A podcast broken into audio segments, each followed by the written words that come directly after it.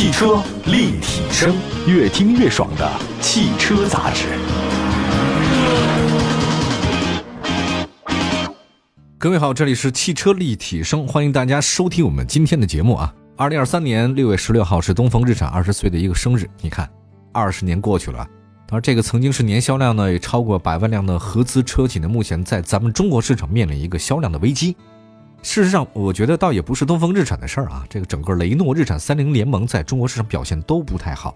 东风雷诺它已经关停了嘛，大家都知道，雷诺品牌呢退出中国市场，广汽三菱现在是停产的阶段。那么，并且有传闻说它可能继广汽菲克之后呢，又一家要关停的合资企业。所以今天呢，咱就讲讲东风日产现在二十岁了。靠什么化解它现在的危机呢？当然，你要跟广汽三菱啊、什么雷诺相比，东风日产显然它是没有关停的这个忧虑啊。但销量下滑，这是个不争的事实。那乘联会公布的数据，东风日产2022年零售销量呢是89万7924辆，相比2021年的113万4889辆，下跌了将近百分之二十点九。进入2023年，东风日产的销量呢没见任何起色。今年前五个月，零售销量是二十七万一千五百五十七辆，同比下跌百分之二十三点六。咱就回顾过去两年的中国车市，新能源是什么？是大幅度的提升。你要从车主的角度说这事儿呢，新能源车最大优势是什么呢？成本很低，每公里好像几分钱啊，要不就几毛钱。之前几年啊，因为受到那个车价比较高的影响呢，新能源车比较贵，特斯拉都卖过一百万哈，你现在才十几万、二十几万。但是现在纯电动车、插电混动车型价格跟同级别的燃油车那是差不多，那很多人就说，从这使用成本来看，咱就得买新能源呀。现在你谁最敏感呢？跑网约车的司机最知道。这个现在路上跑的网约车啊，几年前你能看到像什么日产轩逸、丰田卡罗拉，这都日系车为主。现在不一样了，很多司机选择比亚迪秦 PLUS DM-i、广汽埃安 INS，这都是新能源车型。你说在丢掉了网约车这个巨大的市场以后，东风日产销量主力轩逸出现下滑，这个在情理之中，一分析就分析出来了，它没这市场了。不过我们从这个东风日产的销量构成来看啊，虽然轩逸的销量相比它巅峰时期是有所下降，但依然是销售主力车型。今年前五个月，轩逸总交强险数呢是十二万六千一百二十八辆，比亚迪秦 PLUS DM-i、秦 PLUS EV 的同期销量是。十一万一千三百二十辆，四万一千两百二十七辆。另外一款比亚迪十万左右的级别新能源车海豚，今年前五个月总交强险数呢是十一万三千九百三十五辆。那么咱就单纯呢说这个销量数据，比亚迪在十万元家用车市场，它绝对是大赢家。秦 PLUS 哈，秦 PLUS EV 啊，什么 DM-i 呀，海豚等等。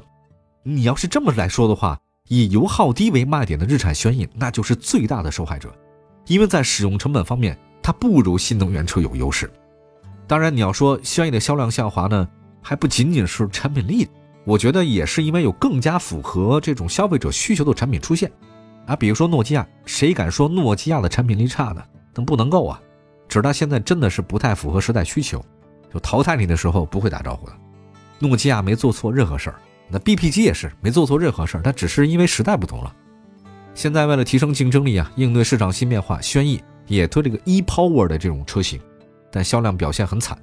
今年前五个月总交强险数呢仅仅是五千五百七十九辆，一个月才一千辆。日产的混动车型没得到大家的认可。那么在纯电动车市场，东风日产其实是入市时间很早的合资企业，我之前就开过它的凌风啊，当然那时候觉得很新奇，一个日产的新能源车型。它怎么表现它的新能源呢？是一个树叶子表现它的电量。我当时觉得开这车是很拉风的，一百二十公里当续航确实很短啊。它来的很早，那时候还没有什么咱们国内这么多汽车企业呢，压根就没有，更别说新能源。很可惜，东风日产来的早，但是没有能在这波新能源里面获得太多的收获。纯电 SUV 车型艾瑞亚虽然也在三月开启了大幅降价促销，但是销量没提升，今年前五个月只卖了六百多辆，啊，这是边缘车型了。跟它接近的是谁呢？大众 ID.4X、ID.4 Cross 同期销量的分别是七千多辆和七千九百多辆。对一款车来说，比销量低的更可怕的是什么？就是你大幅降价之后，你销量还是那么低。不要以为我这车我降价了就好卖，其实很多车你降价了它也不好卖。我们再说一个奇骏，这个是东风日产的明星车型，也是日系紧凑 SUV 的领跑者。但是随着新款车型换装三缸发动机，它的销量出现严重下滑，已经沦为了滞销车了。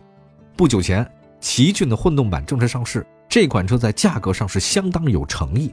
但一个严峻的现实情况是，本田 CR-V、丰田 RAV4 这些老推手的终端优惠也不小，奇骏混动版想提升销量很难。单从轩逸混动车型的销量表现来看，日产的这种混动车型你要提升，哎，真的不容易啊，这个认可度也不高。那么在中高端市场啊，日产品牌其实它好像比丰田、本田的稍微差那么一点点。当然，在中级车里面，天籁比如说性能还是有优势的。可是很奇怪啊，这个天籁不像前两年表现那么好了。今年前五个月总交强险数量仅仅是两万五千七百三十二辆，但你同期的话呢，本田雅阁卖了七万八千辆。这天籁的这个卖的量，我发现好像跟东本的英仕派差不多，都是两万五千辆。但是本田雅阁卖了七万八千辆，这个确实比你乘以三都差不多哈。那么在中型 SUV 市场，楼兰始终没到主流过。今年前五个月，楼兰总交强险数呢是五千五百零六辆。优惠是特别大，但是销量确实没有任何的起色。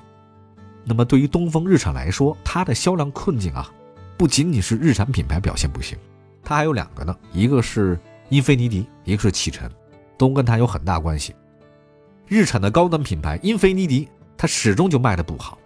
它这 Q50L 虽然终端价格据说已经到十七万以内，但是今年前五个月只卖了七百九十辆，QX50 只卖了六百多辆。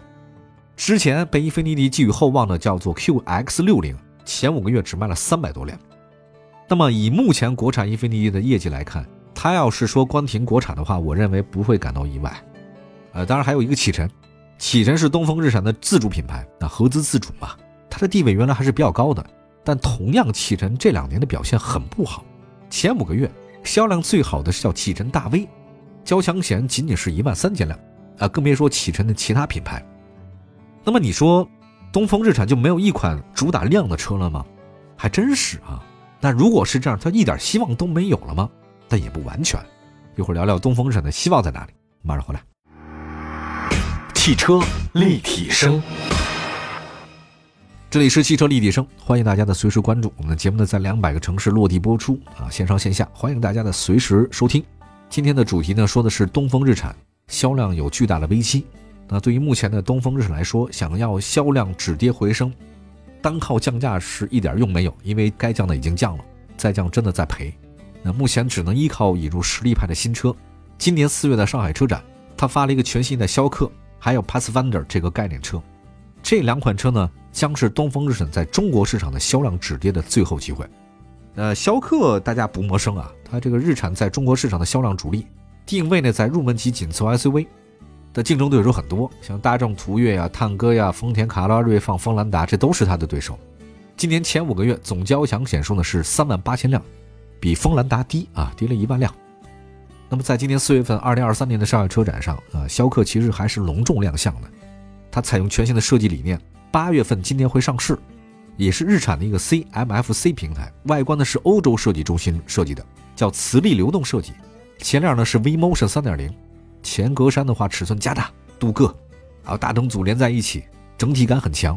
车身侧面是双腰线，上方腰线是贯穿式设计，回力标式的造型尾灯，没有用目前比较流行的贯穿，这是它的一个个性。下包围呢是隐藏式的排气口。车身尺寸方面，全新逍客长是四米四，宽一米八四，高呢一米六七，轴距两米六。相比现款车型，轴距增加了大概一点九公分，与卡拉锐放、锋兰达同一水平。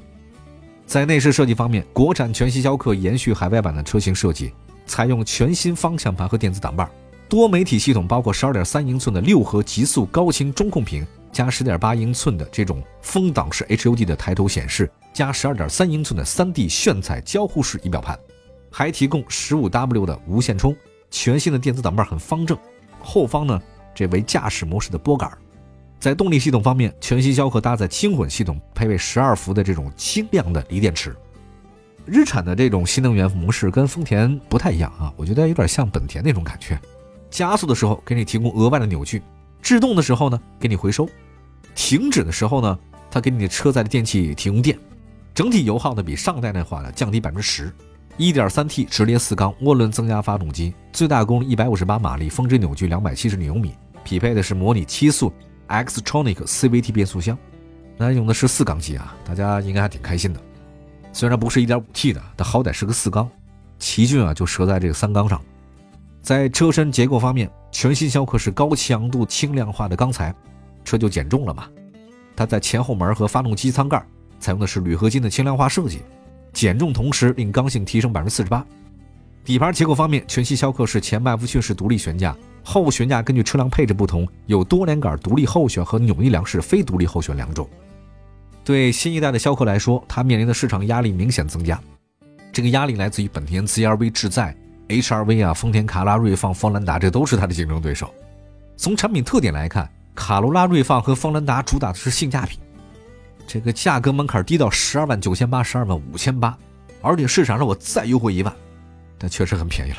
CR-V 智在 HR-V 官方售价不低，它也降价了。现在，本田、丰田，您说这么疯狂的降价，它压缩的是谁的空间？